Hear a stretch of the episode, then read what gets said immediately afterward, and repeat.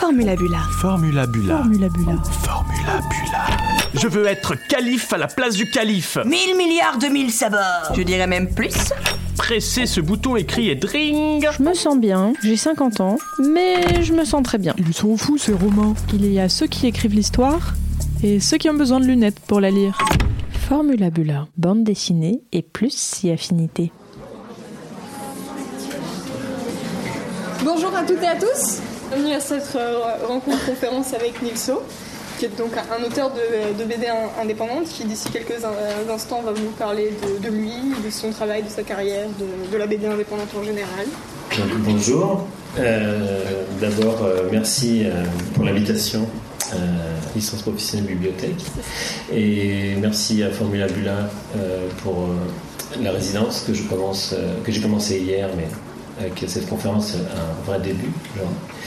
Et euh, cette résidence aussi est, est faite avec euh, le Conseil régional d'Île-de-France.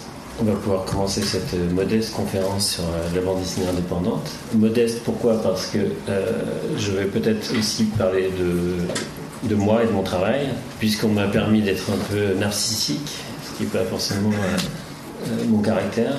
J'ai beau être artiste, euh, j'aime bien être plutôt discret.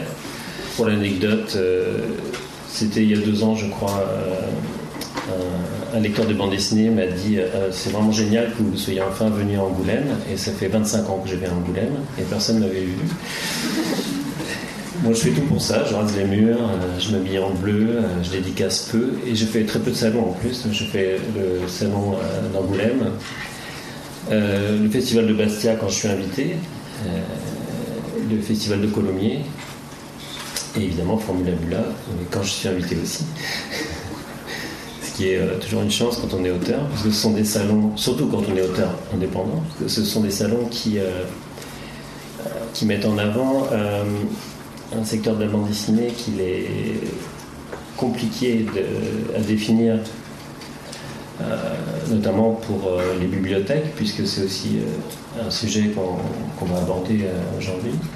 Pour les libraires, euh, on n'en parle même pas, parce que vu les nombres de nouveautés qu'il y a en bande dessinée, bande dessinée euh, indépendante, bande dessinée classique, euh, manga et comics américains, parce que le marché, disons, de l'art séquentiel, c'est tout ça. Et il y a des passerelles, bizarrement, entre tout ça. Et donc, c'est compliqué pour les professionnels du livre, etc. Mais pour nous, les auteurs, c'est pas compliqué. Euh, on a tous notre idée de ce que c'est qu'une bande dessinée indépendante. Euh, Il y a des petites chapelles. Moi, je fais partie de la chapelle des dessinateurs de bande dessinée rennais, que vous ne connaissez sûrement pas parce qu'ils sont encore plus discrets que moi. Pour l'anecdote, encore, euh, un de mes collègues dessinateurs de bande dessinée, Jean-Jean, avait fait un blog une année, pendant toute une année, où il mettait des travaux, et euh, pour qu'on ne le trouve pas, il, avait, euh, mettait tout en hollandais. Et il avait fait croire qu'il était hollandais. Donc même nous, qui étions ses amis, on avait, du mal à voir son travail. Alors je ne sais pas trop pourquoi on en est arrivé là. J'ai une petite idée, c'est que euh, quand on a commencé à faire de la bande indépendante, en tout cas ceux qui font un petit peu euh, partie de ma famille, c'était donc dans les fin des années 90, euh, ou plutôt au milieu des années 90. euh, 93, 94, mais on était débutants et donc plutôt on a réussi à vraiment s'exprimer être un peu connu plutôt euh, début 2000, fin 90. Et dans cette période-là, la différence entre bande dessinée indépendante, small press aux États-Unis et les comics aux États-Unis et la bande dessinée euh, cartonnée euh, couleur en France, la, différence était vraiment nette. Et euh, elle était d'autant plus nette qu'il y avait, c'était un peu une catastrophe éditoriale dans les années 90, puisque la plupart des, des, disons, des journaux intéressants ne figuraient plus dans les kiosques. Euh, au même moment, en Italie, c'était un effondrement euh, total. Moi, j'ai fait mon premier voyage euh, en Italie en 87, par exemple. Et euh, j'ai vu les librairies de BD avec des grilles, et puis à vendre, tout était fermé. Tout, s'est- tout, tout arrêté d'un coup. C'était un grand pays de la bande dessinée, ça s'était arrêté. en Espagne, les auteurs espagnols étaient tous en Argentine ou travaillaient avec des journaux argentins et, pas vraiment des grosses publications. C'était plutôt ce qu'on appelle en Italie aussi des fumetti, c'est-à-dire des, des livres imprimés à la va-vite sur du, du papier de mauvaise qualité. Enfin bon, en France, il n'y avait plus Pilote, il n'y avait plus Métal Hurlant. Euh, il y avait heureusement, euh, à ce moment-là, ou juste un peu après, il y a eu Le Psychopathe qui est sorti.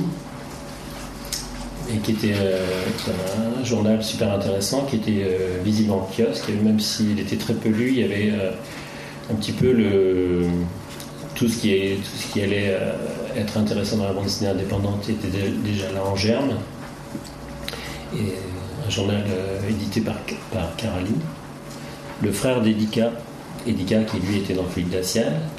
Donc il y avait des gens qui se connaissaient, des gens euh, un petit milieu, mais il n'y avait, pas encore. Euh, il, y avait, les ferments de, tout ce qui allait se passer après, mais c'était impossible de prévoir qu'on se retrouverait en 2020 avec une bande dessinée indépendante euh, avec des formats euh, romans graphiques, avec des, récits longs, noir et blanc, et puis que de l'autre côté, tout ce système euh, de bande dessinée un peu hétéroclite, hein, du matériel qui vient un peu de partout, cartonné en couleur, que ça allait perdurer.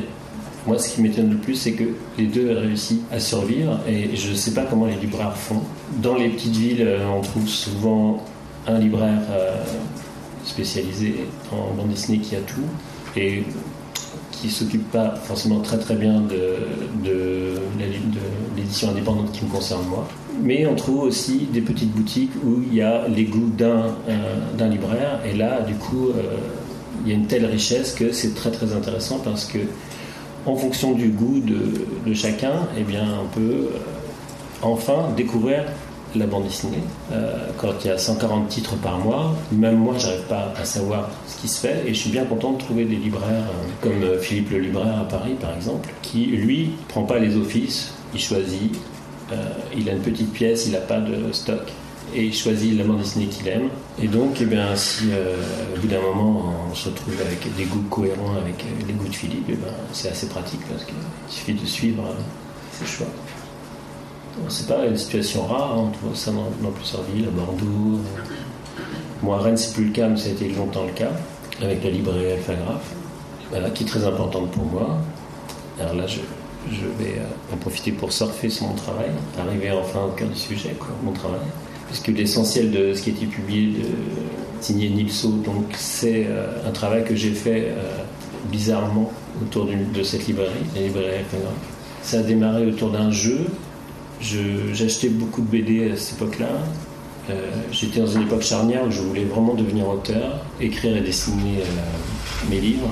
Et j'avais la chance d'être entouré de, dessinateurs de, très gros niveau, Morvandio, Sébastien Lumino, Tofepi.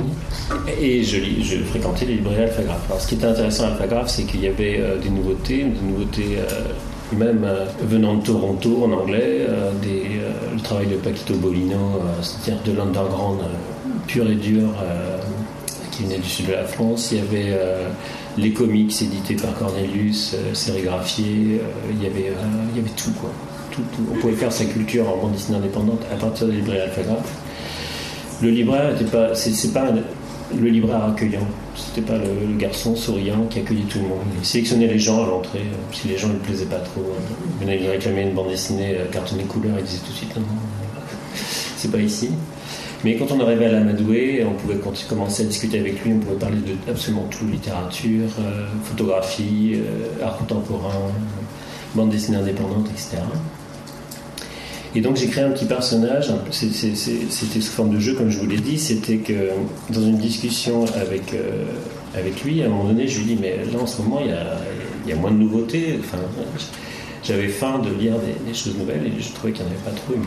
mais si tu faisais un peu plus de bande dessinée, euh, je pourrais en vendre. ce qu'il voulait dire par là, c'est que Rennes c'est un peu particulier, c'est quand même une ville où on fait beaucoup la fête, on picole pas mal, on discute beaucoup on juge très durement le travail des autres, mais enfin, on n'est pas des super gros producteurs de, de bande dessinée en termes de, nombre de pages, de pages par an, parce qu'on est exigeant, parce qu'on refait les livres dix fois, etc. Et donc, euh, je suis sorti de là et j'ai dans la soirée qui a suivi avec les copains dessinateurs, j'ai dit bah, voilà ce qu'il m'a dit.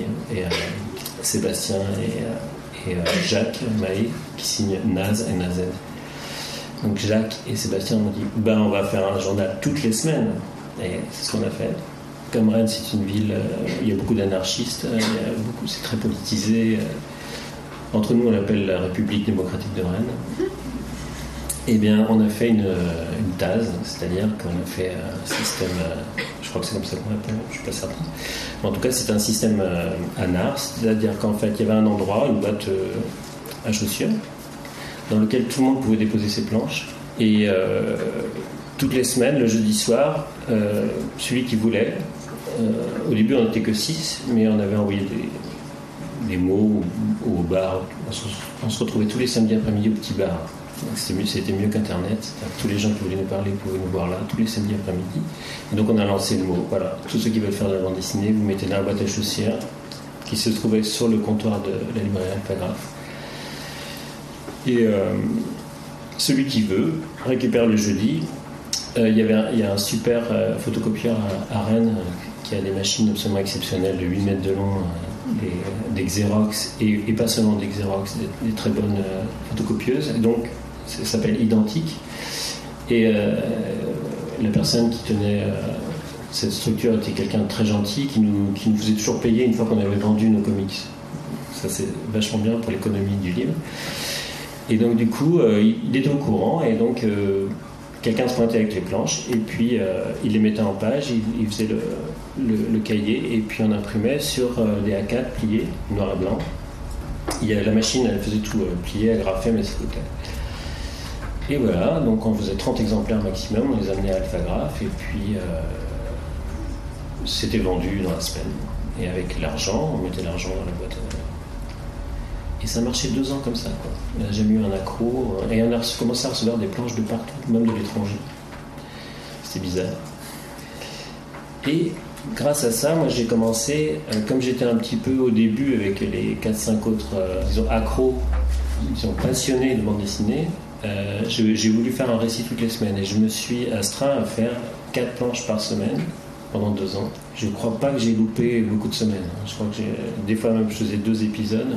Et là j'ai découvert ce que c'était que l'écriture, c'est-à-dire euh, la partie de réflexion, le stress, le jeudi soir le gros stress, la réalisation des planches, le dépôt dans la boîte à chaussures, et puis après le demi en terrasse, la, relaxation, le, plaisir, et puis ça reprend. Et pour alimenter euh, mon récit, parce que faire une histoire de quatre planches toutes les semaines, c'est pas forcément facile, et eh bien je, faisais le planton dans la librairie Alphagraphe et je faisais parler euh, Jérôme. Donc quand j'avais une petite idée d'histoire, euh, je l'amenais. il me conseillait un livre, je le lisais, puis ensuite la discussion avait ça a été très longtemps, par exemple, sur le, journal de Beetle Gombrowicz. La partie la plus importante du journal, les trois gros tomes où, il parle surtout de sa vie euh, en Argentine, il parle d'écriture, et quand je, les lis toujours d'ailleurs, quand j'ai fini euh, le tome 3, je recommence le tome 1 et ainsi de suite. Je lis en permanence. En même temps que d'autres livres, parce que j'adore lire. C'est une passion depuis toujours. Et donc j'arrivais, et puis je faisais parler, par exemple, Jérôme sur le journal de Gombrowicz. Et du coup, euh, après, je rentrais chez moi, je, notais quelques, quelques phrases et puis euh, je les glissais dans la BD. Et euh, des années plus tard, toute cette matière, ça m'a servi quand j'ai trouvé un éditeur, parce que j'ai commencé à publier ça en, livre et puis j'en ai fait cinq tomes. Avant toute cette histoire-là, ma première vie, quand j'étais étudiant comme vous, je faisais de la chimie. Mon travail, c'était à Bobigny, je travaillais sur la pollution de l'air et je travaillais dans un centre euh, ultra moderne où mon boulot, c'était de tester la pollution de l'air sur les euh, personnes qui travaillaient sur le site et en dehors. Je travaillais au service de sécurité et, euh, c'était euh, un service de sécurité privé. Donc l'idée, c'était que l'entreprise nous payait, on était une dizaine, pour tester la pollution autour du site.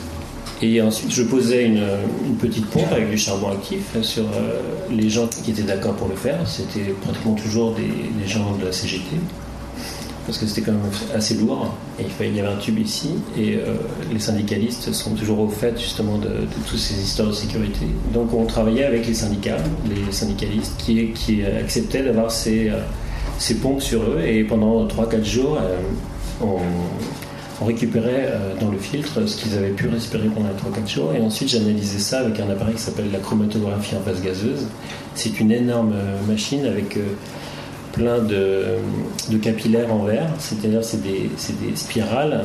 Et à l'intérieur, on peut faire passer un gaz et euh, en mettant plusieurs colonnes bout à bout, on peut analyser par exemple les urines des, cyclistes du Tour de France pour savoir s'ils ont pris des substances. Ce que je faisais d'ailleurs en bénévole, puisque on m'avait autorisé à, utiliser la machine pour ça. Donc je bossais aussi pour une association qui détectait les, les produits dopants.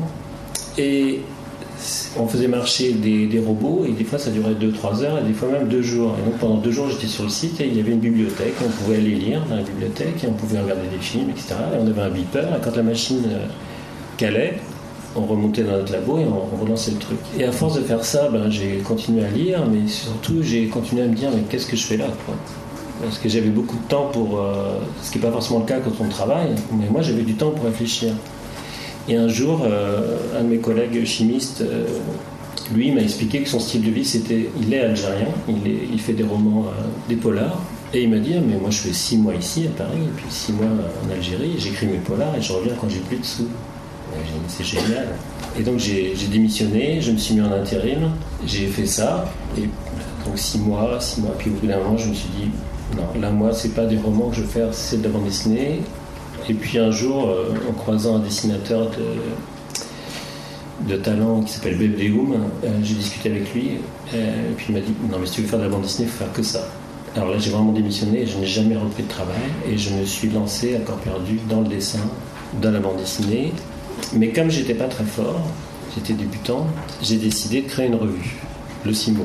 Ça, c'est le numéro 4. Donc ça ressemble un peu à une revue. Le 2 et le 3, c'est à peu près potable, mais le, le, 1, je ne l'ai plus. Et c'était, c'était très expérimental. Donc on faisait 150 à 200 exemplaires et on, faisait toutes les couleurs à la main. Puis à un moment donné, on a eu assez au numéro 8 et là, on a, on a essayé ce type de couverture complètement raté. En fait, c'était censé résumer tout ce qu'il y avait dans le, dans le livre. Et puis ensuite, j'ai décidé de, de faire euh, des histoires tout seul. Et là, j'ai choisi le format comics américain et c'est un récit de 24 pages et j'ai mis deux ans à le faire. Cinq ans après, je faisais 140 pages en trois mois, mais à l'époque, il me fallait euh, deux ans pour faire 24 pages. chaque fois que je vois cette couve, euh, je suis glacé d'effroi devant la difficulté que ça représentait de faire ça. J'en ai fait 20 euh, versions, je pense. La dernière version ne correspond pas du tout à mon style d'aujourd'hui parce que ça me demandait beaucoup trop de travail de faire quelque chose d'aussi précis. J'ai changé euh, de technique justement quand j'ai fait Jérôme, cette série-là. Donc si vous vous rappelez tout à l'heure, c'est la série que j'ai publiée à partir de la matière que j'ai faite en, discutant avec Jérôme Lafavard tous les jours. Les couleurs sont faites par Sébastien Lumineau, dont je parlais tout à l'heure, qui est auteur de bande dessinée et qui fait pas de couleurs normalement, mais qui a accepté, euh, parce que c'est impossible euh, de passer des couleurs sur du travail comme le mien, parce que ça fait 2 milliards de petits traits, c'est du rotring, des paysages entièrement faits euh, en noir et blanc avec des petites tachures. Par exemple, tout ce qui est noir là, même ce qui est euh, obstrué, c'est pas des aplats noirs. Tout est fait au rotring. Et des fois, je vais jusqu'à noircir. Mais euh, je sais jamais où je vais au départ. Je fais une petite tache au milieu et ensuite ça progresse. Et je fais toutes mes planches de bande dessinée comme ça, sans crayonner, sans plan. je fais de la matière, je fais tous les jours. Je travaille dans les carnets comme ça. Et je travaille dans, partout, dans les avions, dans, le RER, dans les, trains. J'essaie de faire une page par jour de, mon carnet et ensuite ça me sert de matière. Ça peut même donner ça. Ça, c'est des formats qui font entre 60, 80, 60, 90.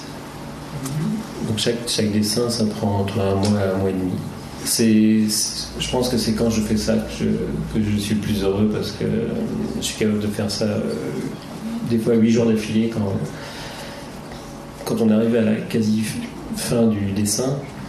C'est-à-dire que, je me répète, mais c'est des petites hachures comme des, des empreintes digitales. Et puis ensuite, je noircis, je noircis, je noircis. Et puis au bout d'un moment, comme quand vous regardez les nuages, comme vous regardez une tache sur le mur, quand vous attendez quelque part et que votre attention se fixe sur le sol, etc., vous pouvez voir des formes dans les taches. Et ben moi je vois des formes dans mes tâches, dans, une espèce de tissu fait de hachure. Sauf qu'à un moment donné, euh, par exemple ce paysage-là, euh, ben, je l'ai vu.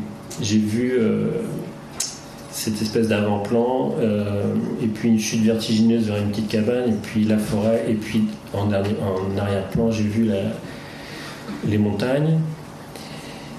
Et je l'ai vu parce que c'était presque dans le dessin, mais je l'ai vu aussi parce que comme je, en plus de ma pratique de faire une planche par jour dans mes carnets, je fais des carnets de croquis. C'est-à-dire j'ai toujours des carnets de croquis sur moi. Et comme j'aime beaucoup voyager, je, dessine partout, en Afrique, en Russie, en Italie, la campagne, au bord de la mer, sur des bateaux, enfin partout. Et ben ça, ça me, dans le train beaucoup, ça imprime dans mon cerveau des images mentales et quand c'est suggéré par des petits traits, des, formes que je retrouve dans mon dessin, ça ressurgit. Euh, c'est magique, mais c'est euh, éphémère. Il faut que je le chope au bon moment. Un peu comme quand on écrit et qu'on a la phrase. On réfléchit depuis des mois et des mois pour écrire une phrase, et eh bien cette phrase elle peut se dissiper. Si on n'écrit pas, ben, elle s'évapore.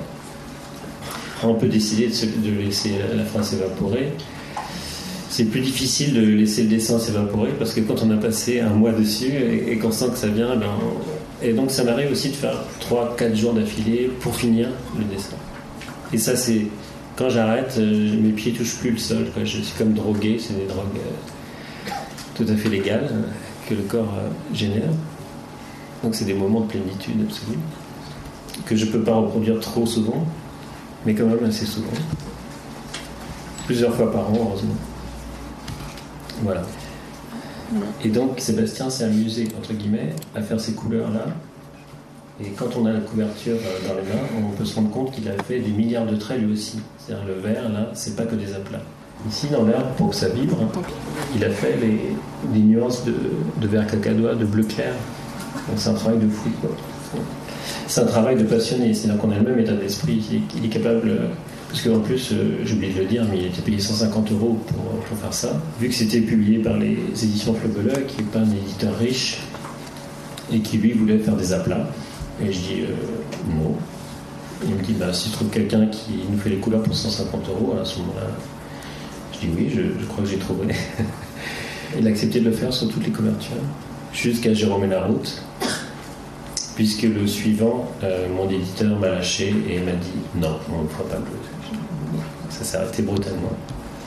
À la base, je suis un gros fan de Fred, de Bretéché, euh, de la bande dessinée classique, euh, celle que je lisais quand j'étais tout petit. Je lisais très peu de BD, mais ça, ça traînait à la maison. il se trouve que Fred était publié dans le Télégramme de Brest.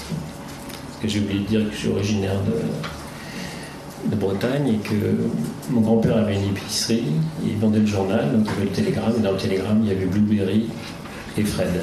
Nous on lisait jamais Fred parce qu'on trouvait ça froid et pour adultes, on lisait Blueberry, mais ça a dû m'inspirer quand même, parce que voir tous les jours le travail d'un artiste comme Fred, ça imprime. Il se trouve que je l'ai rencontré Fred puisqu'il est venu me voir sur un, un, salon à, Saint-Malo. J'ai eu la surprise de le voir arriver. Il est venu me parler justement de sa similitude qu'il pouvait y avoir entre nos, deux travaux. C'était un grand mouvement. Et voilà, je voulais vous parler quand même un petit peu aussi de, euh, de mes lectures. Et revenir un peu au début euh, à cette définition de la bande dessinée indépendante. Parce que euh, ça permettra aussi de situer mon propre travail. j'ai plusieurs états d'esprit. C'est-à-dire que j'ai l'état d'esprit quand je suis dans un gîte rural, quand je suis en vacances, quand je suis dans mon lit, où je vais lire plutôt des choses comme Persepolis. dans l'idéal, parce que des choses de la qualité de Persepolis, il n'y en a pas beaucoup. Tout simplement parce que euh, l'art séquentiel, c'est un art, euh, c'est un art déjà, c'est devenu un art. Mais c'est pas seulement un art, c'est quelque chose, c'est assez compliqué parce qu'il faut qu'on fasse quelque chose qui est plus euh, de l'ordre du conte, c'est-à-dire des choses qui peuvent être lues quand on, quand on cherche à se détendre. Parce que c'est comme ça, c'est les bandes dessinées, c'est des pratiques qu'on veut avoir. Euh, on veut bien se cultiver, on veut bien avoir des beaux dessins, mais je pense pas qu'a priori on prenne ça pour se cultiver. En tout cas, jusqu'à aujourd'hui. Peut-être que dans le futur ce sera différent. Donc c'est, on est obligé de prendre cette composante en, en compte, exactement. Et c'est ce qu'il y a dans, Persépolis, c'est-à-dire qu'on sent toute la culture perse, on sent toute la culture de, l'Iran et toute cette région du monde où les gens savent raconter à partir d'une base commune des histoires avec ce qu'il faut pour qu'on soit vraiment dans l'histoire. Et il n'y a pas de digression inutile, y a pas de... et puis surtout, c'est, donc du coup, c'est très bien écrit, mais c'est, très bien écrit, c'est très bien séquencé. Et euh, en littérature, on pourrait comparer ça à Isaac Bashevis Singer, par exemple, euh, nouvelle de Isaac Singer, lui, euh, juif polonais, qui a commencé à écrire en Pologne, qui ensuite a écrit en feuilleton dans une revue new-yorkaise, euh, tirait très peu d'exemplaires au début. Il avait l'art de la nouvelle, et quand il faisait des conférences, il répétait toujours qu'en fait, lui, moralité, chaque anecdote de la vie dans sa famille, c'était toujours scénarisé. C'était toujours faux ou un petit peu trafiqué pour que ce soit passionnant. Et je pense que Marjane Strapi a, eu la même culture, la même chance. nous, on n'a pas cette chance-là.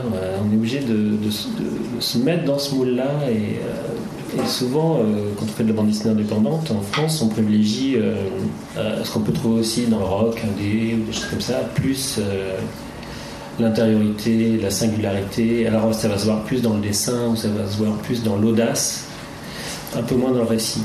Bon, tout ce que j'ai dit sur Marjane Strapi, ça peut aussi se, dire sur le travail d'Emmanuel Guibert, qui, est, qui fait partie des trois trois derniers en lice pour le Grand Prix Angoulême, qui va peut-être l'avoir.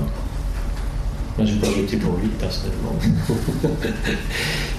j'ai voté pour euh, Chris Ware, qui est un Américain et qui est plus radical, parce que malgré tout, même si je vous présente le travail de Guibert, moi, dans, ma chair, je suis plus pour la radicalité, euh, les choses euh, crumb. Alors lui, c'est assez paradoxal parce qu'il a commencé dans l'underground américain, considéré comme une formule bizarre, mais le pape de, de l'underground américain. Il a commencé avant tout le monde et il a inventé une narration. Mais il a une maîtrise de la narration. Alors, autant chez Satrapi ou chez Guibert, je peux voir à peu près euh, d'où viennent les sources, autant chez Crum, euh, peut-être qu'il existe des thèses sur son travail ou des gens qui peuvent expliquer ce phénomène, mais c'est un pur génie tout simplement. Euh, ses, dessins sont géniaux, ses, croquis, il fait des croquis qui sont absolument fabuleux, les pochettes de disques. Donc euh, j'hésite, toujours avant d'ouvrir un, livre de Crum parce que c'est difficile pour moi après de faire mes propres bandes dessinées. Déjà parce que c'est génial et aussi parce que lui croise, ce que je ne fais pas. Euh, dans une interview, il disait que croiser, c'est névrotique. Donc on peut croiser. il disait que lui-même, euh, il lui est arrivé de rendre des pages noires à force de croiser. Normalement, quand on fait des hachures, euh, on les fait à la façon de crème. C'est-à-dire que sur une page, vous le voyez sur la page de droite, vous voyez des aplats noirs et il y a aussi les contrastes, les ombres, les ombres portées. Euh, en fait, tout ça, il faut dynamiser les personnages. Et surtout dans les, parties euh, de la narration séquentielle où il y a beaucoup de texte, les personnages sont représentés, mais c'est bien qu'ils reposent sur un seul. Donc une petite ombre. Et pour faire l'ombre, on ne fait pas une masse de noir, on fait des hachures, puis ensuite on croise, c'est-à-dire qu'on fait comme un X, on fait dans un, dans un sens et puis dans, le sens opposé avec un angle de 30 degrés. Le problème, c'est qu'il y a un côté fascinant à faire ça. C'est-à-dire que là, si c'est juste pour une ombre, ça va, mais euh, Crumb a fait des pochettes de disques euh, assez énormes, où il a fait des jazzmen, et puis il a fait l'étoffe, pour que l'étoffe soit un peu différente, il fait des accros dans l'étoffe, etc. il fait des petits croisillons, des petits croisillons, des petits croisillons. C'est qu'au bout d'un moment, il y a une espèce de. Il y a un tempo qui se fait dans la tête, et puis on finit par s'installer là-dedans, on ne veut plus lâcher la feuille. Il y a un de mes amis euh, dessinateurs belges euh, qui s'appelle Bertrand Panier, qui signe Berthe, qui lui, malheureusement pour lui, croise. Alors lui, il noircit euh, très très souvent. Il y a un autre dessinateur qui s'appelle Pierre Marty, qui fait plus dans, on pourrait dire, dans le dessin expérimental, le dessin contemporain. Je le, je le voyais quand j'étais en résidence à Angoulême, je le voyais lundi avec un carnet euh, que je trouvais sublime, je le revoyais recroiser le vendredi, son carnet était noir. Tous ces dessins magnifiques avaient disparu dans les croisines. voilà pourquoi euh, j'ai au début euh, évité de croiser. Et puis pour une autre raison, c'est que j'ai découvert à, au bout d'un moment que si on ne croise pas, si on fait juste des traits plus ou moins éloignés, quand on les rapproche, on a du noir, quand on les éloigne, on a du gris. Et c'est une technique qu'on appelle euh, le gris optique, et qui existe depuis des siècles et qui était une pratique utilisée par Rembrandt, par exemple, avant de faire ses peintures. Euh, si vous vous rappelez les paysages que, je vous ai montrés euh, de mon travail tout à l'heure, Rembrandt faisait par exemple des quartiers de viande avec cette technique-là, en gris. Et puis ensuite, bah, il repassait tout en couleur, c'est-à-dire qu'il se servait de, des formes fait grâce au code optique pour retrouver euh, toutes les nuances de couleurs euh, qu'il faisait en peinture ensuite. Donc c'est une technique qui existait aussi pour les, timbres. En très longtemps, dans les années 50, etc., tous les timbres étaient faits avec cette technique. Là, on passe à, un autre génie, Daniel Close. C'est pareil, c'est un peu comme Chrome, mais c'est la génération d'après. C'est des, gens, en fait, on ne peut pas se calquer sur des gens comme ça pour. ça peut pas être la base de travail. C'est tellement parfait que on ne peut pas devenir Crumb ou, Daniel Close. J'ai pris ce livre en particulier, David Boring, parce que pour moi c'est le, plus abouti, mais ils sont tous bien. vous pouvez lire n'importe quoi de Daniel Close. Et euh, si vous lisez l'anglais, je vous conseille de retrouver ses comics. Euh, il se trouve que les éditions Cornelius font un, boulot euh, parfait tout le monde le dit. À ceci près que je trouve euh, que leur édition de Daniel Close est trop grande et que moi je, moi, je préfère euh, la version en comics américain parce que c'est plus petit et c'est encore plus parfait. Et en plus, la version en comics, euh, c'est un mix de plusieurs histoires. les éditions Cornelius se sont adaptées, je pense, au lectorat français, c'est-à-dire que nous, on préfère les histoires complètes. Mais Daniel Close, au départ, il préférait euh, mixer plusieurs histoires. Donc, on avait dans, les, dans ses comics euh, quelque chose d'extraordinaire c'est qu'on avait toutes les nuances de son talent. Quand quelqu'un a telle, telle, palette de talents, euh, son talent s'exprime aussi, aussi bien comme les deux autres, hein, comme les trois autres, comme Guibert, Crumb ou Marjane Strappi, à équivalence entre le dessin et le texte. C'est le cas aussi de Johannes Farr, alors lui c'est particulier parce qu'il a fait pour moi un chef-d'œuvre qui s'appelle Pasquine, c'est un chef-d'œuvre absolu, c'est un de ses rares livres que je relis. Bon, ensuite il s'est un peu perdu euh, dans le, quelque chose qu'on pourrait retrouver chez les, génies, mais plus de la littérature, Victor Hugo, des gens comme ça, c'est-à-dire ils font beaucoup, beaucoup, beaucoup, beaucoup, beaucoup. Et lui, alors un inconnu, complet de la bande dessinée, c'est euh, David Libens. Lui, il n'est pas connu, mais enfin, c'est un peu de sa faute, c'est-à-dire qu'il se cache. Il aurait pu faire partie de la bande de mes copains rennais, mais il est belge. Alors, il publie ses, planches euh, quasi exclusivement sur un, blog papier euh, qui est édité par euh, l'employé du mois. Et c'est un blog très très bien conçu, sur lequel une plateforme sur laquelle on peut mettre des planches. Il est installé maintenant aux États-Unis, donc ça complique encore les choses parce qu'il fait une partie de son travail en français et l'autre en anglais. Et son journal est absolument génial. mais il a atteint un peu de la même genre de, maladie que Sfar, c'est-à-dire qu'il produit tous les jours, tout le temps et en quantité. Le seul rêve d'éditeur que, j'ai eu, c'était de publier tout David Evans, mais évidemment, je ne l'ai pas fait parce que c'est impossible. Et d'autant qu'il se cache et est très difficile. il ne vient, vient plus au Festival d'Angoulême, Mais c'est vraiment incroyable. C'est une des rares personnes qui est capable de faire un journal avec une honnêteté intellectuelle totale. Ça va même, euh, je pense que. il y en a d'autres. Hein.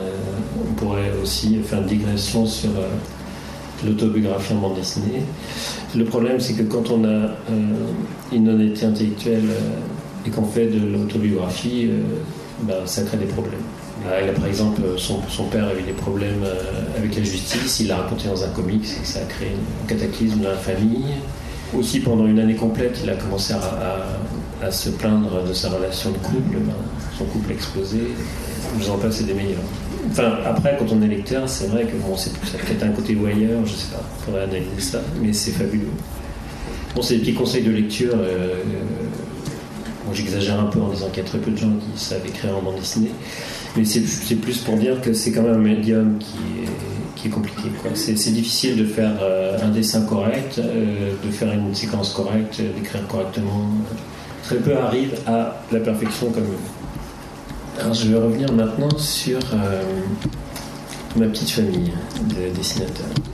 Donc pendant des années, à Rennes, on a créé quelque chose qu'on pourrait appeler la scène de la bande dessinée indépendante rennaise et euh, ça nous convenait très bien parce qu'en en fait, on, était entre nous. Là, c'est la couverture de, du nouveau journal du JT Marinette. C'est-à-dire que c'est un, journal euh, qui est édité par les taupes de l'espace. Une association qui a un nom bizarre parce que euh, ça a été créé au lycée, en Vendée, dans un petit village de Vendée.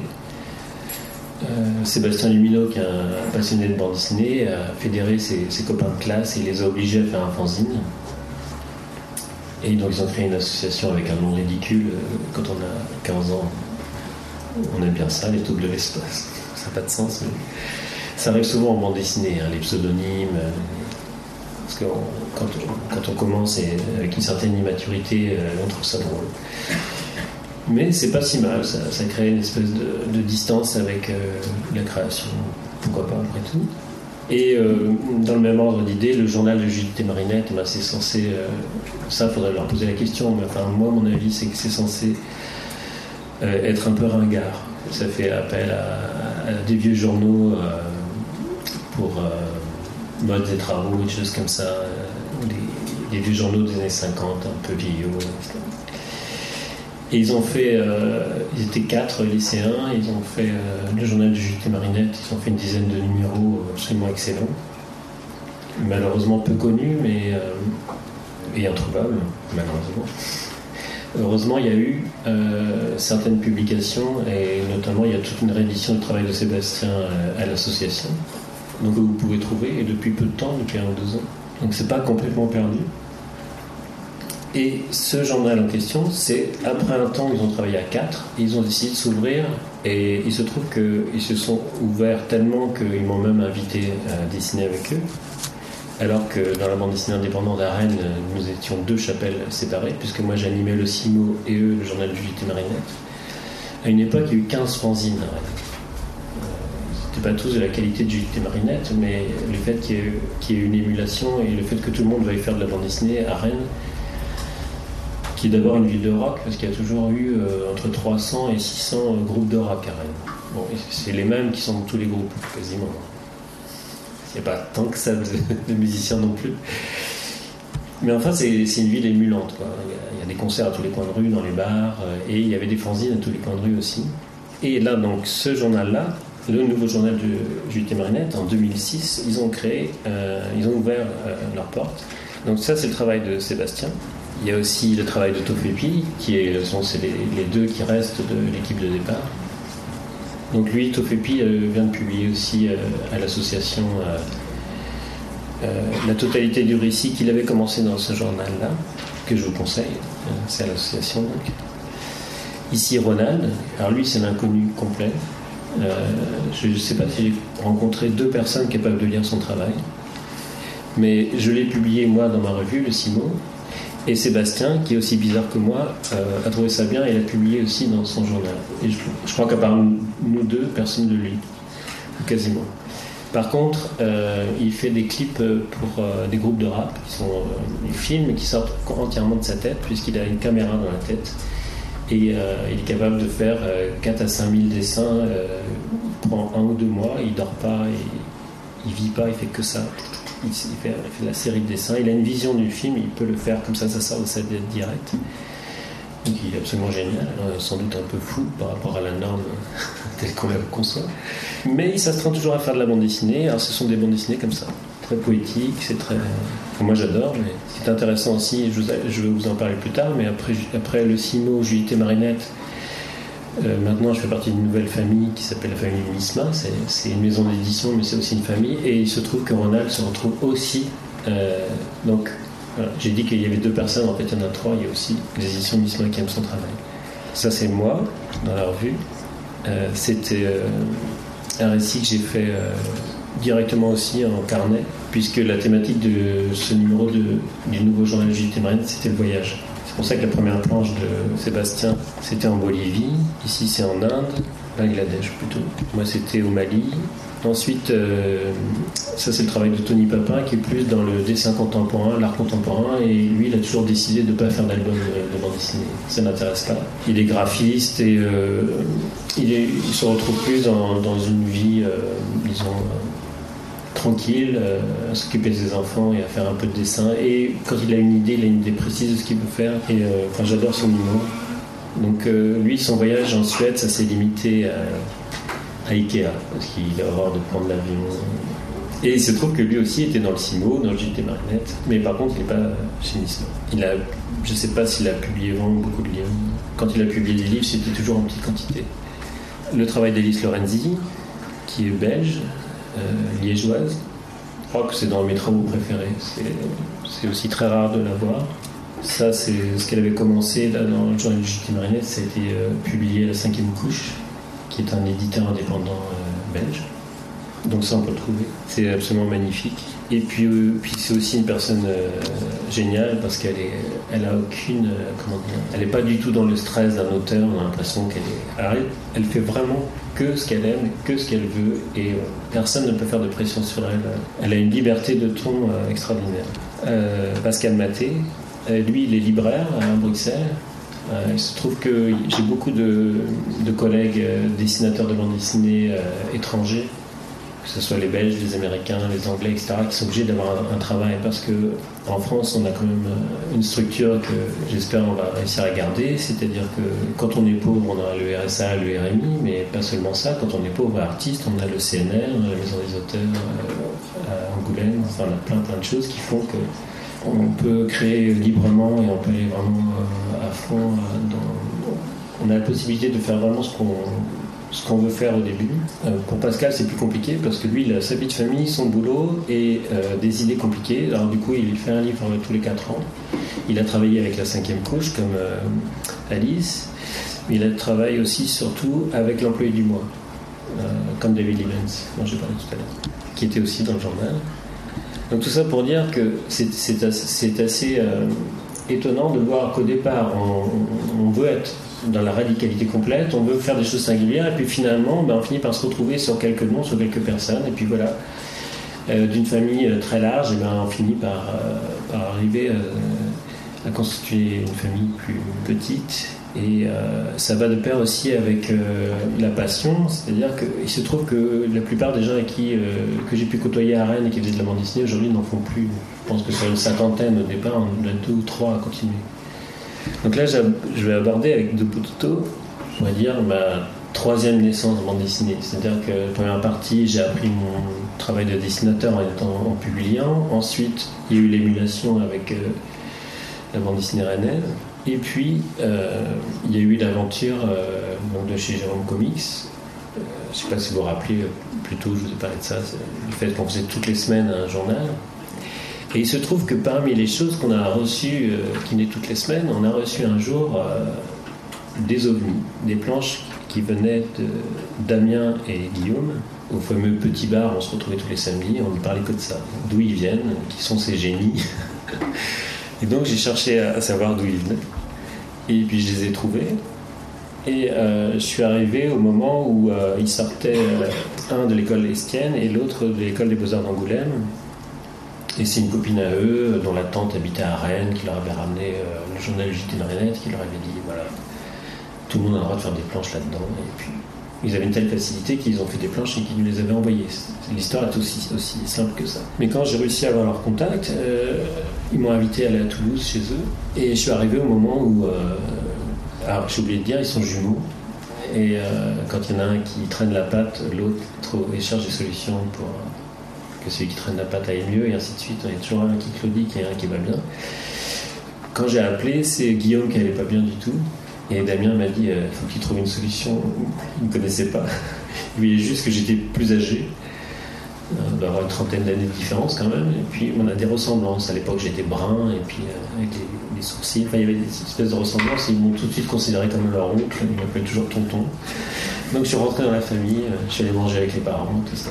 Et euh, j'ai imaginé un atelier que j'avais toujours eu envie de faire, c'est travailler à trois autour d'une table ronde et dès qu'il y en a un qui a une idée, les autres peuvent piquer les idées. C'est-à-dire l'inverse de ce qu'on fait d'habitude où tout le monde reste dans son précaré. Et comme ils sont jumeaux et qu'ils ont le même cerveau mais qui sont différents, bah, ça a fonctionné à plein régime. Et donc je suis resté 15 jours chez eux à Toulouse et on a dessiné. euh, et euh, Guillaume, du coup, qui faisait rien depuis des mois, qui se lamentait, qui restait dans son lit, est sorti de son lit. Et il a même fini le livre. Nous, on a amorcé ça pour lui, mais on a abandonné. Et il se trouve qu'ils avaient un appartement, il y avait des appartements en commun à Toulouse, il y a une piscine au milieu. Donc nous, on passait après euh, tout notre temps dans la piscine, mais lui, il a fini son, son livre. Et à la fin de quoi, ils ont décidé de faire une revue et c'était parti. Et donc ils ont fait la revue de Pututo. Ça, c'est Max. Et le Max, donc c'est la deuxième version. Comme il y a eu JT Marinette et le nouveau journal de JT Marinette, il y a eu d'abord Dopututo. Et euh, ils m'ont demandé de faire des planches pour leur journal et j'ai accepté. Mais je leur ai dit voilà, on n'est pas de la même génération, donc je vais faire quelques plages. Euh, entre guillemets, je suis un peu plus connu que vous, donc ça peut vous aider, mais après je vous décroche. Donc j'ai fait les deux premiers numéros de, de Pututo et après j'ai arrêté. Euh, ils ont fait un journal qui ressemblait beaucoup au journal de Julie Marinette pour la simple et bonne raison qu'ils m'ont demandé de leur donner tous mes trucs. Ce que j'ai fait, c'est-à-dire qu'ils sont venus à Rennes, ils ont commencé à éditer à Rennes, chez Identique, comme on faisait euh, le CIMO, comme on faisait Julie Marinette, et je leur ai donné tous les trucs. euh, comment gérer, enfin gestion, comptabilité, euh, comment imprimer, comment dépenser son argent, c'est-à-dire dépenser l'argent quand on l'a. Ça paraît simple, mais c'est pas si simple. Mais comme Identique nous faisait toujours payer que quand on avait vendu, ben voilà, on était dans le flux tendu. C'est-à-dire que les rangs Xerox, c'était un ordinateur relié à une machine de 8 mètres, et il suffisait d'appeler le patron qui, s'a- qui s'appelait Jésus. Il est décédé depuis, le pauvre. Euh, Et donc Jésus, on l'appelait, on lui disait, ben voilà, il nous faudrait euh, numéro 4, euh, 30 exemplaires. Il nous les faisait, on, on passait, et tout était parfait. Et donc, du coup, ça nous permettait de ne pas dépenser d'argent, de dépenser que l'argent qu'on avait. Donc je leur ai donné tout ça et ils ont lancé leur maison d'édition comme ça. Et ce qui est assez étonnant, c'est que le peu de presse qu'ils ont eu au début, c'est oui, voilà, JT Marinette s'est dépassé, il y a une nouvelle génération qui est vachement mieux, etc. C'était assez rigolo quoi, vu de l'intérieur de voir qu'en fait c'est- c'était simplement une continuité. Et on retrouve euh, donc le, journal de, de et ensuite ils ont fait tout, Max. C'est-à-dire qu'ils ont décidé de faire un dos carré collé euh, avec beaucoup plus de planches. Et là, ils m'ont rappelé, ils m'ont dit Tonton, il faut que tu fasses des planches parce que là, euh, on a dit à tout le monde qu'on faisait 200 pages, euh, mais on rame, on ne trouve pas. Ils se sont rendus compte qu'en fait, des gens qui faisaient de la bande dessinée régulièrement, ben, il y en a très peu. Donc, euh, ben, j'ai accepté d'en faire des planches avec eux. Ça a marché. On a eu euh, le Fauve d'Angoulême. Et euh, sur scène, ils m'ont remercié. Et c'était. rien que d'en parler, je suis encore ému. C'est crois que c'était le plus beau jour de ma vie. C'est la première fois que je me rendais compte qu'en fait j'avais fait quelque chose et que, que ça avait essaimé, que ça avait une valeur. Comme quoi les prix ça sert un peu à quelque chose. Donc ça c'est l'intérieur du journal. Et si vous regardez bien, je trouve que par rapport au journal du JT Mariette, etc., euh, il y a une cohérence. Ça reste du noir et blanc, ça reste euh, talentueux. Alors ça c'est la nouvelle génération. Et euh, ce sont beaucoup de filles. C'est ça la grosse différence, c'est qu'on a changé d'époque et de Pututo Max, c'est vrai, il y a beaucoup de filles. Ça, c'est Amandine Meyer fait un travail excellent et un travail excellent en noir et blanc. Bon, là, c'est fait de la main gauche, elle s'était cassée la main droite. C'est fait de la main gauche, c'est quand même assez hallucinant. Mais elle est plus connue pour ses gravures et ses couleurs. Euh, Anne Simon, que j'aurais pu mettre aussi dans ceux qui arrivent à bien écrire. Bon, elle n'est pas aussi connue que Daniel Close, euh, etc. Donc je n'ai pas, pas osé la mettre dans les stars de la bande dessinée, mais elle écrit très bien aussi. Émilie Plateau. Alors elle, c'est plus aussi l'écriture que le dessin, euh, voyez, le minimalisme poussé à son extrême. Elle travaille comme moi au 01 et elle fait des personnages vraiment microscopiques. Simon Senman, qui lui aussi travaille d'habitude en couleur. Euh, là, j'ai mis la version noir et blanc qui était dans le, dans le Dupo Tutomax. Euh, je pense que c'est une version qu'il a dû mettre sur son blog, puisqu'il fait partie de la génération des auteurs qui, sont, qui se sont fait connaître euh, partout à partir du blog. Donc lui, c'est un, fondu de BD, un maniaque de BD, avec une précision euh, diabolique, la typo est parfaite, les récits sont parfaits. Bon, après, c'est un peu toujours la même histoire, parce que c'est toujours l'histoire de quatre potes qui prennent de la drogue sur un canapé. Mais il se trouve que c'est toujours intéressant, drôle. je sais pas comment il fait. Et c'est normalement en couleur. Et c'est encore beaucoup mieux en couleur. Mais là, ça vous donne une idée. Ça, c'est Julie Doucet. Cette partie-là, c'est une autre partie, une autre, chose dont je voulais vous parler. Ce sont. Euh, c'est pas, forcément des dessinateurs que je pourrais conseiller, disons, dans une porte d'entrée pour euh, des gens qui ne connaissent pas la bande dessinée indépendante ou pour mettre en bibliothèque, parce que ce sont des bandes dessinées qui sont plutôt. Euh, je pense qu'il faut avoir lu un peu de BD, c'est plus difficile. Mais ça, ce sont les, les, les bandes dessinées que je feuillette régulièrement. Dès que j'ai une petite baisse de régime, bon, ça m'arrive pratiquement jamais, mais quand ça m'arrive un peu, je refeuillette le travail de Gilles Doucet. Il y a deux choses qui la caractérisent, c'est qu'elle a commencé euh, à travailler à une époque où il y avait très peu de filles, ça a étonné tout le monde. C'était très étonnant pour tous les dessinateurs. Il euh, faut voir, dans les années 90 euh, jusqu'à 98, il n'y avait pratiquement aucune fille dans les stands, derrière les stands. Et elle, elle faisait le meilleur boulot qui soit. Alors ce qu'il y avait de mieux, c'était une fille qui le faisait. Et ça a étonné tout le monde, tout le monde trouvait ça bizarre. Bon, maintenant on a compris euh, que ça serait souvent le cas, mais à l'époque, c'était un mystère.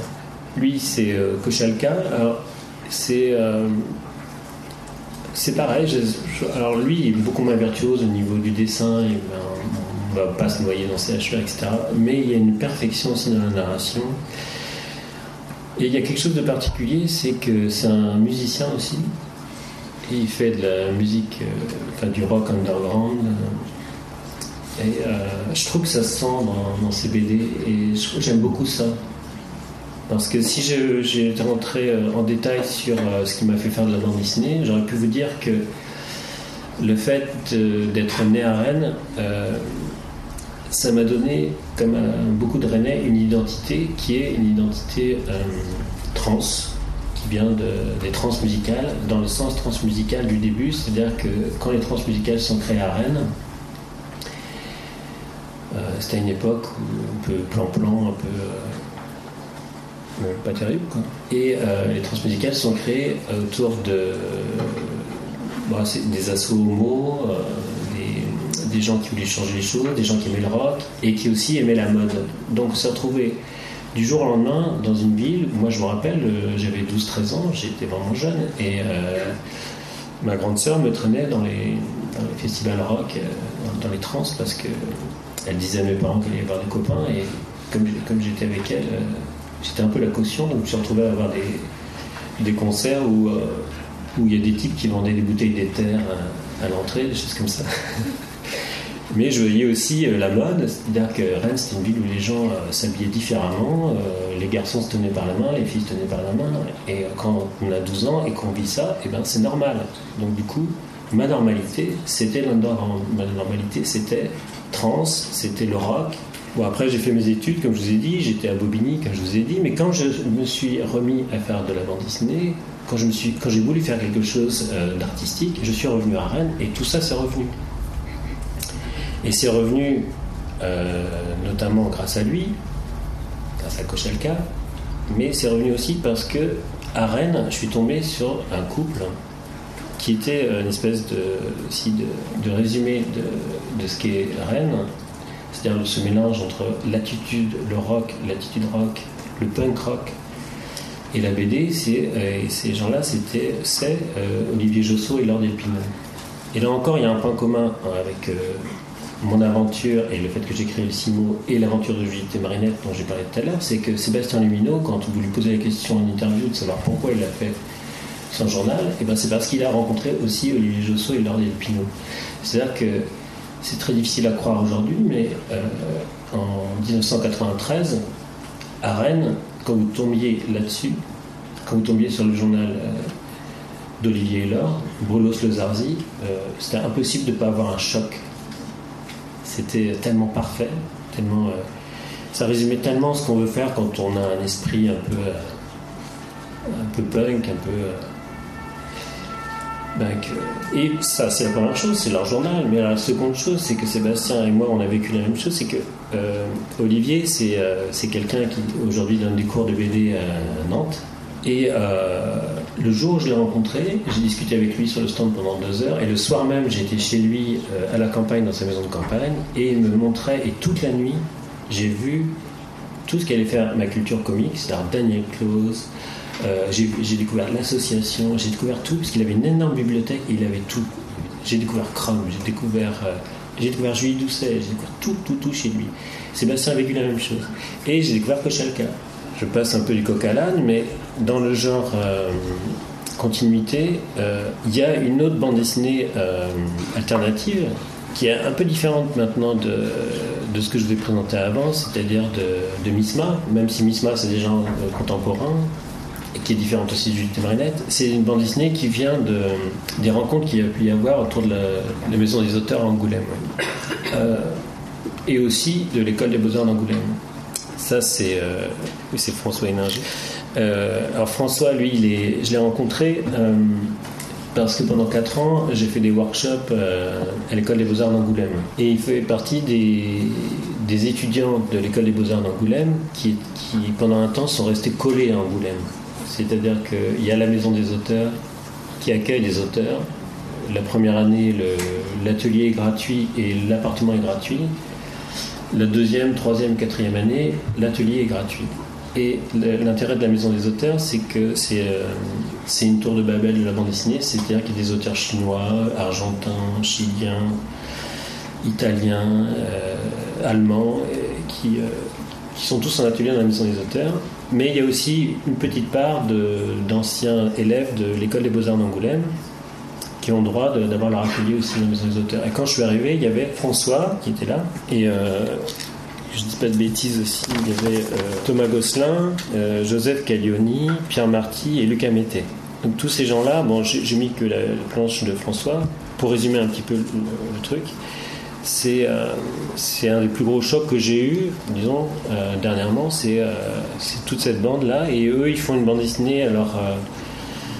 ils ont dépassé le, la facilité de lecture de la bande dessinée, etc. Ils sont passés à un autre stade, c'est qu'ils font pratiquement de l'écriture expérimentale et du dessin expérimental. C'est-à-dire qu'on arrive à des livres qui ont été publiés. François Héninger et Thomas Gosselin, ils ont fait un livre euh, édité par Jean-Christophe Menu, qui avait, avec euh, ses potes, créé l'association. Et à un moment donné, quand il a fait l'Apocalypse, sa deuxième maison d'édition, il les a publiés.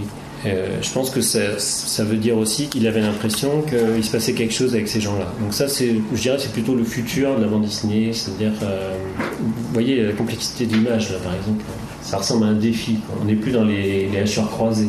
Je, vous- conseille vraiment de lire. euh, il a fait un livre, ça c'est extrait d'un livre extraordinaire qu'il a fait avec la cinquième couche, qui est aussi l'éditeur d'Alice Lorenzi que je vous ai montré tout à l'heure. Et la cinquième couche, ils font de la bande dessinée, mais ils font aussi euh, des choses. Euh, enfin, ils aiment bien ce qui est expérimental. Ils avaient publié notamment de Pascal Maté, dont je vous ai parlé tout à l'heure, qui est un de mes chouchous.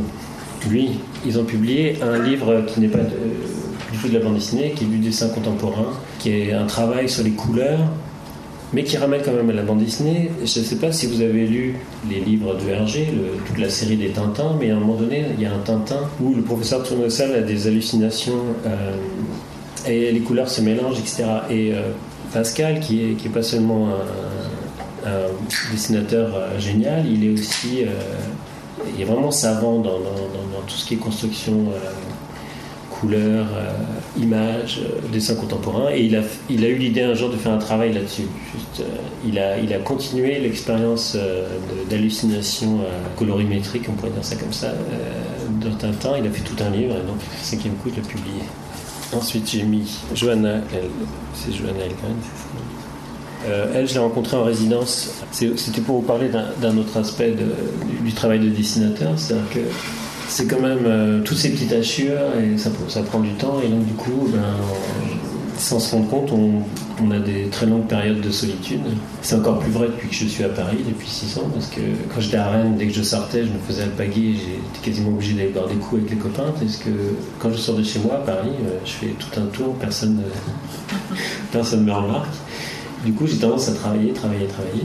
Et heureusement qu'il y a les résidences pour, euh, pour euh, sortir un peu de, de son cocon. Et il y a, certaines résidences qui sont des résidences un peu de travail, on, nous met au travail. Donc il y a celle-ci faisait en, en, Creuse, dans un bar, et on se retrouvait une quinzaine de dessinateurs qui venaient du monde entier pour travailler. Il y en a une autre qui s'appelle euh, Pierre Feuille Ciseaux, une expérience qui se fait maintenant euh, juste avant le festival d'Angoulême, mais qui à un moment donné se faisait euh, à Dijon. Je mets dans une fabrique, dans une ancienne usine, j'ai oublié le nom, et qui se faisait aussi à Minneapolis. Et moi j'ai eu la chance de, prendre l'avion et d'aller faire la résidence Pierre Feuille Ciseaux dans une école d'art à Minneapolis, donc très loin de Chicago, où j'ai pu rencontrer Charles Burns par exemple. J'en ai pas parlé, je l'ai pas mis sur la liste parce que Charles Burns, euh, je pense pas qu'il fasse partie des auteurs faciles à lire au départ. Mais c'est plus dans le choix et la complexité de ses récits. C'est dommage, j'ai pas de diapo euh, sur lui, mais euh, bon, c'est, aussi quelqu'un que je conseille de lire. Et donc, dans les résidences, voilà, on rencontre des, gens comme, elle, comme Charles Burns. Et ce qui est assez intéressant, c'est qu'on est en commun pendant 15 jours, on vit en commun et on, finit par écrire plus ou moins sur les mêmes choses, euh, les petites anecdotes qu'on s'échange et tout. Et puis c'est de voir que parmi les auteurs qui sont là, bah, il y a un auteur ou une auteure qui est capable de sublimer ce que tout le monde a envie de raconter. Bah, il y a une personne qui le raconte beaucoup mieux que les autres et c'était son cas.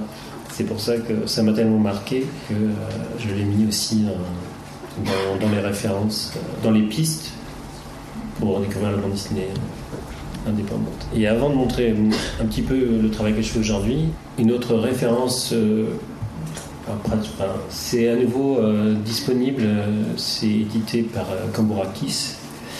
C'est le travail de Marc Beyer, je pense qu'il est né dans les années 50, quelque chose comme ça. Et lui, c'est plus quelqu'un qui. il a commencé à faire ça, par exemple, avant, avant tout le monde. Et, je ne sais pas si est déjà, déjà venu à Angoulême, je ne sais même pas si les gens en parlent, etc. C'est vraiment euh, un électron libre. Mais j'ai rencontré une quantité de dessinateurs incroyables qui, qui le citent. C'est-à-dire c'est toujours pareil, on oublie de le citer, et puis quand on creuse, on creuse, on creuse, dans les discussions entre dessinateurs, il finit toujours par arriver. Ça ressemble un peu à des dessins faits par un schizophrène ou un fou, mais en même temps, ça ressemble aussi à des dessins qui sont faits par un enfant de moins de 7 ans. C'est-à-dire que ce qui peut caractériser le dessin des tout petits, c'est que quand ils font une table, ils vont faire une table avec, euh, avec euh, un livre comme ça, et puis les pieds, au lieu d'être en perspective dessous, ils vont tomber sous la table. Sous, je sais pas si vous voyez. C'est un, peu, un peu le cas de ces histoires. Les personnages ont toujours l'impression qu'ils qui sont accrochés à des fils et que tout le décor et les personnages sont accrochés à des fils, comme ça, suspendus au plafond. Et ça ne parle que de ça, commence mal et ça finit toujours dans, des masses sacrément. C'est peut-être ce qui a limité. Mais c'est tellement parfait. Je vous jure que quand on dessine, quand on fait de la bande dessinée, euh, ne serait-ce que dans l'équilibre des grilles, euh, c'est indémodable.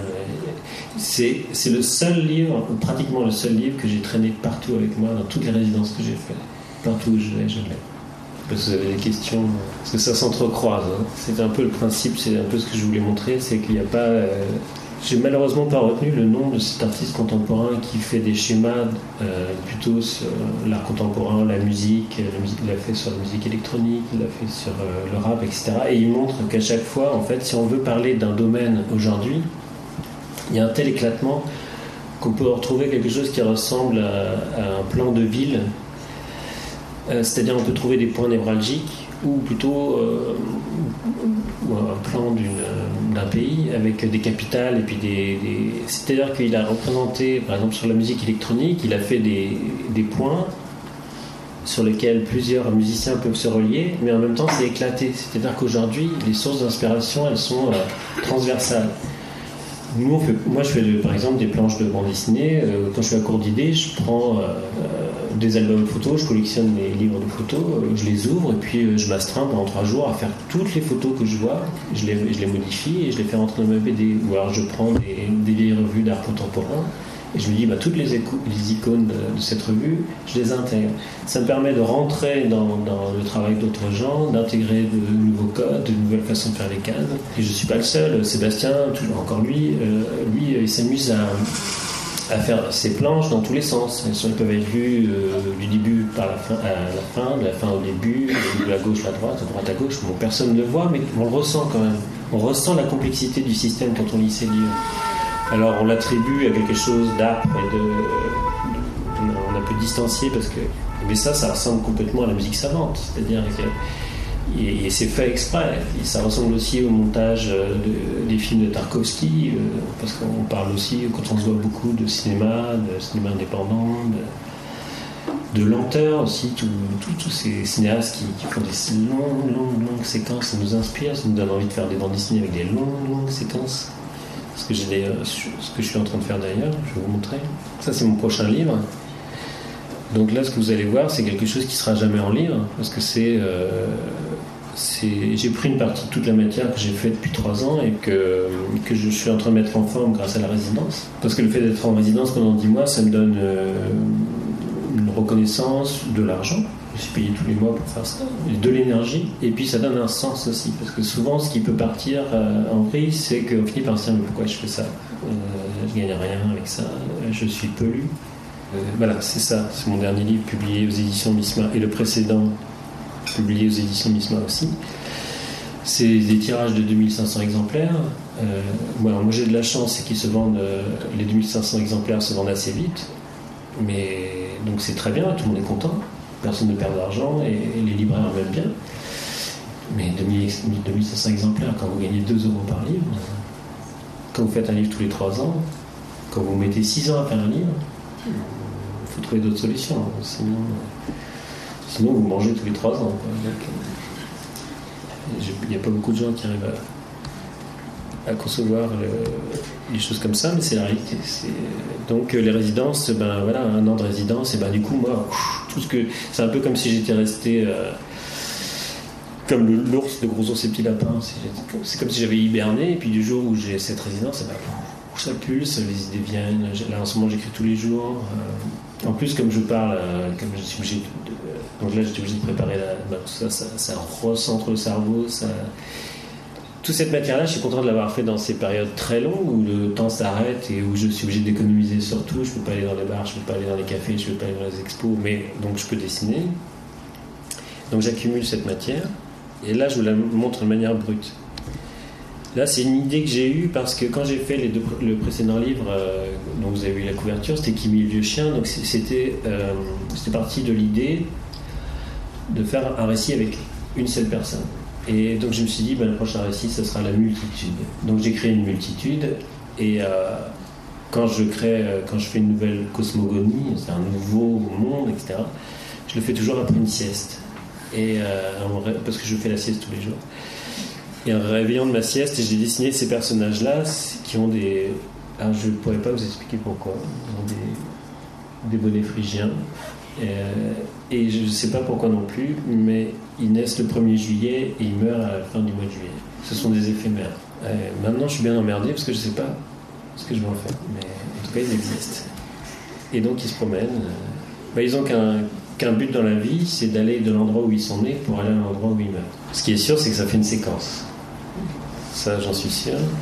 Ça correspondait aussi euh, à une de mes visites dans la librairie Sennelier euh, en face du Louvre et euh, ils ont eu la bonne idée de faire des carnets avec du papier extraordinaire et le jour où j'ai découvert ces carnets de manière compulsive je me suis mis à faire Alors, je les appelle les July donc j'ai fait des tas, des tas de July j'ai plein de carnets avec ça. Bon tout est scanné. J'ai commencé à faire des mises en page. Et entre temps euh, j'ai eu euh, un fils, euh, donc il a un petit garçon qui a 4 ans, et puis comme tous les papas un peu un peu j'ai commencé à faire des, des, pages pour lui montrer, et je me représente avec lui. Et là, là, en ce moment, je suis en train de mixer les deux, une espèce de conte. Donc là, je me suis représenté vieux et barbu dans les, en 1920 avec mon fils. Je sais pas pourquoi non plus. Mais je ne cherche pas vraiment à savoir. Là, pour l'instant, il n'y a pas. Euh, tout n'est pas encore mis en place. Là, ils sont dans les paysages, n'oubliez pas. En cherchant bien, vous pouvez les trouver. Euh, c'est je mélange ça à mon de croquis. Par exemple, cette page-là, elle est finie depuis et ils sont dans la page. Ça, c'est la première page que j'ai fait avec, euh, où je me suis représenté moi et mon fils. Donc, je me suis représenté en type euh, avec un gros bide, une grosse barbe. Avec, euh, je voulais faire quelqu'un d'assez archaïque, assez peut-être un peu, euh, encore une fois, à la Fred. Ça me rassure en fait de, de commencer un récit euh, en, entre guillemets copiant un maître, le petit cirque, tout ça, pour ceux qui ont lu. Et puis là, on voit que au fur et à mesure, il évolue. Et puis je ne sais pas pourquoi, je le fais de moins en moins gros, de moins en moins tassé. Et puis là, on voit qu'il se tient de plus en plus debout, il s'affine. Et puis petit à petit, comme ça, euh, le personnage vient. Maintenant, j'en suis à un stade où j'ai dû dessiner 200 pages de, du père et du fils, et les personnages, je les ai. Et ça, je dessine ça sans scénario, au fur et à mesure, comme ça vient. Ce qui pose un problème d'ailleurs, parce que quand on fait comme ça, euh, on commence à travailler sur une séquence, et puis en fait, on se rend compte, en faisant la séquence, en évoluant, qu'il manque des éléments dans le premier strip par exemple, il manque un élément que j'ai rattrapé dans le strip, strip suivant. Ce qui fait que quand je fais le montage de ma bande dessinée, je suis obligé de tout refaire sur Photoshop. Donc maintenant, aujourd'hui, quand je fais un album, je dessine de la matière pendant deux ou trois ans, et ensuite pendant deux ou trois ans, je remonte tout sur Photoshop. Là, ça commence à prendre forme. C'est la première page, véritablement celle qui pourrait être dans le livre tel quel. Puis ensuite, j'ai trouvé le principe de faire des macarons en plein centre des pages parce que je me suis rendu compte qu'une de mes inspirations, c'était euh, ce dessinateur j'ai oublié le nom, qui faisait les gravures euh, pour illustrer les livres de Jules Verne. Et donc, euh, c'est venu comme ça. Et puis pour finir, là, je vous, je montre un peu euh, mes croquis dont je vous parlais. Donc j'ai pris des extraits de mon carnet de croquis euh, dans, dans ma région. C'est autour de Brest et Porspoder. C'est euh, la région où sont nés mes, parents, mes grands-parents, mes arrière-grands-parents, mes arrière-grands-parents, ainsi de suite. C'est juste en face, c'est plus au nord euh, que Brest. Donc les bateaux, les rochers, les chapelles, les dolmens. Ça j'en ai des tas de croquis comme ça. La très belle gare de Brest en béton. Alors, euh, il se trouve que j'avais oublié de vous montrer ça, mais je travaille avec euh, cet outil. C'est mon père qui avait ça dans son bureau, euh, parce qu'il il adorait réparer les montres, euh, les vieilles montres. Donc ça a été inventé pour réparer les montres. Ça permet en fait de, travailler un peu comme si vous étiez sur votre écran avec une augmentation de 200%. quoi. Et souvent quand je commence un travail, je les mets, je mets aussi une casquette ou un chapeau et assez souvent aussi des lunettes de soleil parce qu'en fait je rentre dans une espèce de, de- canal d'hyper concentration. Et pourquoi? Parce qu'en fait je souffre de déficit de concentration.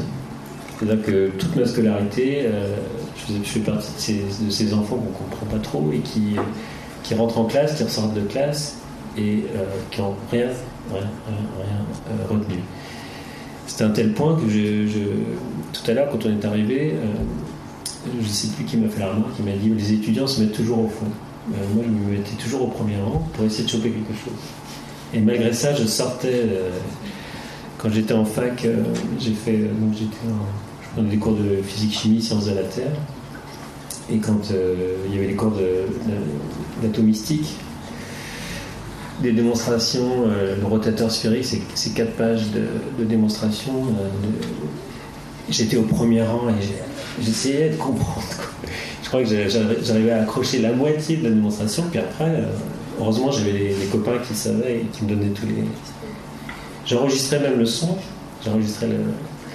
Jusqu'au jour où j'ai découvert qu'en fait, un peu par hasard, j'ai découvert qu'avec ces loupes-là, euh, dans l'hyperconcentration, alors là, aucun problème. C'est sur l'infiniment petit, le petit. Et quand j'étais en résidence à Minneapolis, donc on était 15 auteurs autour d'une table, euh, ils m'ont très vite. euh, donc il y avait. euh, je crois qu'on était quand même 30, non, pas 30 quand même. Peut-être. En tout cas, on était peut-être une douzaine de- d'Européens, une douzaine d'Américains. Et les Américains avaient du mal à repérer les Européens, mais pas moi. Quoi. Ils m'ont repéré tout de suite. le type qui a des loupes. Et à la fin de la résidence, au bout de 15 jours, il y en a 3-4 qui m'ont demandé où je les avais trouvés. Et euh, ah, je ne me rappelle plus de ce- du nom de cet auteur suisse que vous avez invité à Formula Bula. Oui, comment tu dis?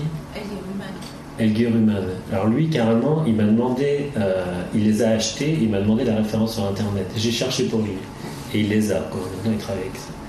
parce qu'on est plusieurs à souffrir plus ou moins de ça. C'est-à-dire qu'en fait, c'est pas, euh, c'est pas quelque chose qui est en continu, mais quand je suis arrivé, euh, je savais qu'en arrivant à la résidence, j'aurais un, un, niveau de stress que j'avais souvent à l'école.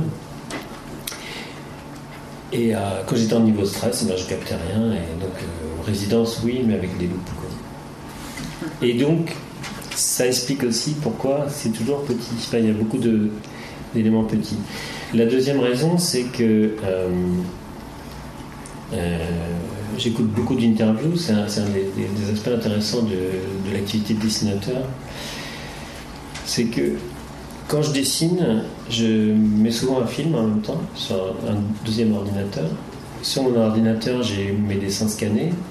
Euh, donc je fais évoluer un peu mon récit, je dessine sur mon carnet, donc j'ai un ordi ici, un ordi là, et puis euh, souvent en même temps je mets de la musique. Et euh, des fois aussi des infos. je sors d'une journée de dessin, euh, parce que je, me lève tous les matins entre 4h30 et 5h, et je, je travaille jusqu'à 13h. Après, je fais une grosse sieste, et puis la journée est finie. Mais les, les 5, 6, 7 heures que je fais le matin, euh, et je ne suis pas le seul, hein, je, m'en suis rendu compte avec, Twitter. Maintenant, avec Twitter, on est en, connexion, les dessinateurs, on se connecte comme ça. On a un paquet à écouter les cours du Collège de France, et on s'échange des podcasts, etc. Parce qu'on a besoin de matière, on écoute beaucoup, beaucoup, beaucoup. Et euh, ce qui peut être intéressant dans ce genre de, de rencontre, c'est qu'en fait, euh, c'est des, processus. Enfin, quand je parle avec les autres dessinateurs, on tombe sur des processus assez similaires en fait. Euh, après, tout le monde ne travaille pas au rotring, parce que j'ai oublié de le dire aussi, c'est un rotring 0,1, donc c'est tout petits traits de 0,1 mm, c'est très très fin. Là aussi, c'est pour une raison de concentration. C'est que le rotring 0,1, c'est le seul rotring, le seul stylo, quand vous l'avez près de la page, c'est tellement fin que vous ne voyez pas le bout. Donc vous voyez votre dessin derrière le, stylo. Vous n'êtes pas gêné par le stylo. C'est comme si vous faisiez dans l'espace quelque chose, comme un mouvement, sans, faire de trait. Bref, ça c'est. Mais bon, à part ça, le fait, à part le fait que je dessine en tout petit, etc. Euh, euh, par exemple, euh, sur Twitter, si vous, suivez le travail de Tanks, euh, il dira quasiment la même chose que moi, à travers ses commentaires, etc. C'est-à-dire la solitude, l'énervement contre le bruit, l'énervement contre le voisin qui siffle, enfin, tout ce que je vis aussi. On est obligé de mettre des casques, des boules qui à certains moments pour écrire? Euh, mais aussi euh, le fait que là, dernièrement, elle cherchait des podcasts, parce qu'elle avait tout écouté, ce qu'elle avait chez elle, elle avait écouté trois fois les mêmes émissions. Ça, c'est vraiment des choses qu'on peut trouver chez tous les dessinateurs, plus que chez les écrivains. Euh, on a l'impression que, que, pour avoir cette liberté d'auteur, il, faut s'éditer soi-même. Et en fait, le, mot-clé, c'est impression. Il faut avoir l'impression d'être. Euh, moi, je pense que pour réussir à, faire quelque chose, pour réussir à, avoir une forme de créativité, que ce soit euh, créer une entreprise, créer un livre, euh, dessiner, faire de la musique, avoir l'impression d'avoir le temps devant soi, tout le temps devant soi. Pour euh, s'investir, c'est-à-dire Là, par exemple, l'année qui est passée, l'année 2019, je n'ai pas gagné un euro. Pas un seul. J'avais la possibilité de, de, gagner de l'argent. Euh, j'ai eu des propositions de travailler pour une revue euh, que j'ai déclinée. C'est un choix. J'ai fait ce choix-là. Parce que j'ai décidé de redessiner complètement un album que j'avais déjà publié. Et mon éditeur m'a dit euh, oui, mais on ne peut pas te filer d'avance pour ça. Donc j'ai dit ok. Et je l'ai fait. Et euh, je, je l'ai fait parce que j'avais pas l'impression d'être en précarité. C'est-à-dire la vraie précarité, c'est quand vous vivez la précarité. Mais quand vous n'avez pas l'impression de l'être, quand tous les jours, bon, c'est vrai que je ne suis pas allé beaucoup au cinéma et pas beaucoup dans les bars cette année-là, mais ça correspondait aussi à, à, une période un peu monastique de mon activité, donc il y a une cohérence là-dedans, donc je le vis pas mal. Alors je sais pas, il y a peut-être aussi un trait de mon caractère, c'est une question euh, qu'on pourrait poser à d'autres auteurs, mais il y a aussi le fait que moi j'ai pas d'angoisse euh, sur le lendemain. C'est presque peut-être une forme d'innocence. Euh, certains diront de bêtise ou de naïveté, avec lequel je suis obligé de me battre par moment, parce que si on est tout le temps comme ça, ben, on peut finir aussi à la rue, ce qui m'est arrivé. Hein. Il y a eu une période, s'il n'y avait pas eu la, la maison, de... c'est parler de ça, mais il y a eu des périodes assez compliquées. S'il n'y avait pas eu les maisons des auteurs à Angoulême, à un moment donné, j'avais plus d'appart. Qu'à force d'avoir une super grosse confiance en soi, euh, bah, la vie de tous les jours, c'est pas ça. La vie de tous les jours, c'est âpre. Euh, et, si on prend des risques, et puis encore des risques, encore des risques, il faut être aussi capable de, rebondir quand on, bah, quand, on a pris le risque de trop. Ça m'est arrivé. Mais en fait, en général, c'est pas le cas. Et pour revenir à votre question sur les bandes dessinées euh, publiées par des éditeurs indépendants, euh, donc on, peut avoir cette impression-là. Disons que ça peut être une sécurité de se dire qu'en travaillant avec certains éditeurs indépendants exigeants, on a peut-être plus de chances de faire un bon livre. Mais c'est pas une recette. Et euh, il y a aussi des très très bons dessinateurs qui arrivent. Euh, c'était le cas de Moebius, c'était le cas de, Franquin, qui ont réussi à être des génies et des artistes complets en travaillant qu'avec du mainstream et des gros éditeurs. Mais disons que quand on débute, ça peut être une solution de s'auto-éditer pour éviter la pression. Euh. Mais autre anecdote dont j'aime pas trop parler, mais tant pis, euh, comme la question est posée, euh, mon précédent éditeur, Fleubeleux par exemple, je n'ai plus continué à travailler avec eux parce que j'avais les désavantages de l'éditeur indépendant, c'est-à-dire une forme de précarité, et les désavantages d'un éditeur euh, mainstream. C'est-à-dire qu'eux, ils pensaient que pour que je fasse un bon livre, il fallait qu'ils me mettaient la pression. Donc là, j'ai arrêté. Quoi. Pas non plus, je suis pas masochiste. Mais je pense que si on décide de faire de la bande dessinée et gagner bien sa vie, et de, parce qu'on pense qu'on a le talent pour toucher un large public, euh, euh, ben, c'est possible. Gwen de Bonneval, par exemple, le fait c'est un nom qui vient comme ça, mais euh, il y, a plein de gens qui iraient. Mais il faut un talent, c'est encore un talent plus. C'est-à-dire réussir à ne pas péter un câble quand l'éditeur euh, vous dit euh, bah, vous allez refaire un tir de l'album. Moi je peux pas, mais il y en a qui peuvent. La question c'est est-ce que vous avez cette passion enfant? Alors non. en fait j'étais tout le temps dehors. Donc j'ai je viens d'une famille nombreuse, donc j'ai trois frères, trois sœurs, et donc on était deux par chambre, et je devais euh, vivre avec euh, un frère qui a un an de moins que moi, et qui est l'opposé de moi. Et lui, euh, il n'avait pas de problème à l'école, il n'avait pas de problème de concentration, et il retenait tout ce qu'il disait, et il dessinait très bien. Moi, je faisais du skateboard, du funboard, du surf, du catamaran, de la voile du squash, du judo, mais jamais j'étais à l'intérieur. Sauf, euh, et encore, pour lire, même pour lire, je me cachais ailleurs, mais j'étais jamais à l'intérieur. Donc j'ai commencé à dessiner euh, quand j'ai quitté mon boulot, comme je vous l'ai expliqué tout à l'heure, et que j'ai cherché un sens. Euh, je me suis dit, bah, je vais copier quelque chose qui ne m'appartient pas, mais qui est la passion de mon frère. J'ai, pris à mon compte la passion de mon frère. C'est quelque chose que j'ai, que je partage avec Edmond Baudouin. Je ne sais pas si vous connaissez Edmond Baudouin, c'est un des, génies de la bande dessinée euh, indépendante, à mon avis, que j'ai rencontré en Corse dans une résidence, là encore. On a passé un mois ensemble. Et c'est exactement ce qu'il a vécu. Il était comptable, euh, et un jour, il a décidé de faire de bande dessinée, et puis euh, ben, il a copié sa passion sur celle de son frère, qui lui a arrêté la BD et qui aujourd'hui est architecte intérieur. Et Baudouin, lui, est devenu un taré, un fou comme moi, s'est absorbé dans la bande dessinée, comme c'est mon cas, comme je suis vraiment passionné de BD. Mais enfant, non. Je que c'était pas possible. J'aurais jamais pu rester euh, à gratter du papier à l'intérieur, c'était pas possible. Pendant que je, dessine, pendant que j'écoute les podcasts, des cours du Collège de France et autre chose, il y a quelque chose qui sédimente en fait dans, ma tête. Là encore, c'est un truc dont les, écrivains parlent, ils parlent de faire leur eau. Alors, faire son eau, c'est, pour moi, mon interprétation, c'est que vous avez de l'eau et vous avez de la boue au fond. Et donc, si vous attendez très longtemps, l'eau est claire.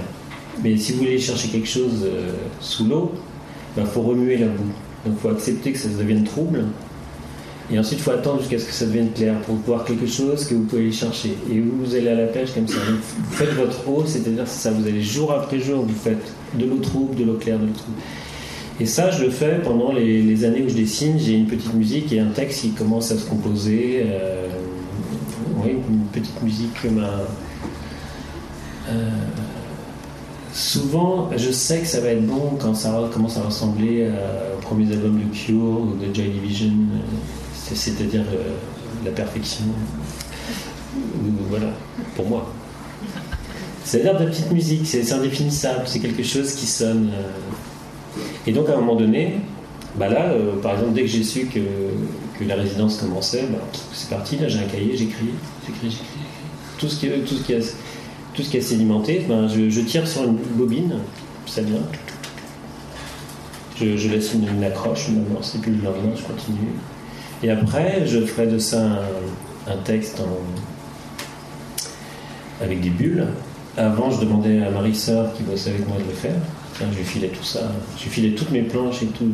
euh, et puis elle écrivait, elle mettait, en deux heures et demie, elle faisait l'album. Elle prenait toutes les planches, elle écrivait tout le texte, elle me rendait le truc fait. Bon, maintenant, je suis obligé de le faire tout seul. Et ensuite, les sur Photoshop, euh, c'est très fastidieux, j'intègre les bulles, le texte. Ensuite, je le fais relire par euh, mon frère aîné, puisque je vous raconte tout, du coup. Et pour la raison simple, c'est que on a été élevés ensemble et j'ai beaucoup copié et je sais qu'on a le euh, même genre d'humour.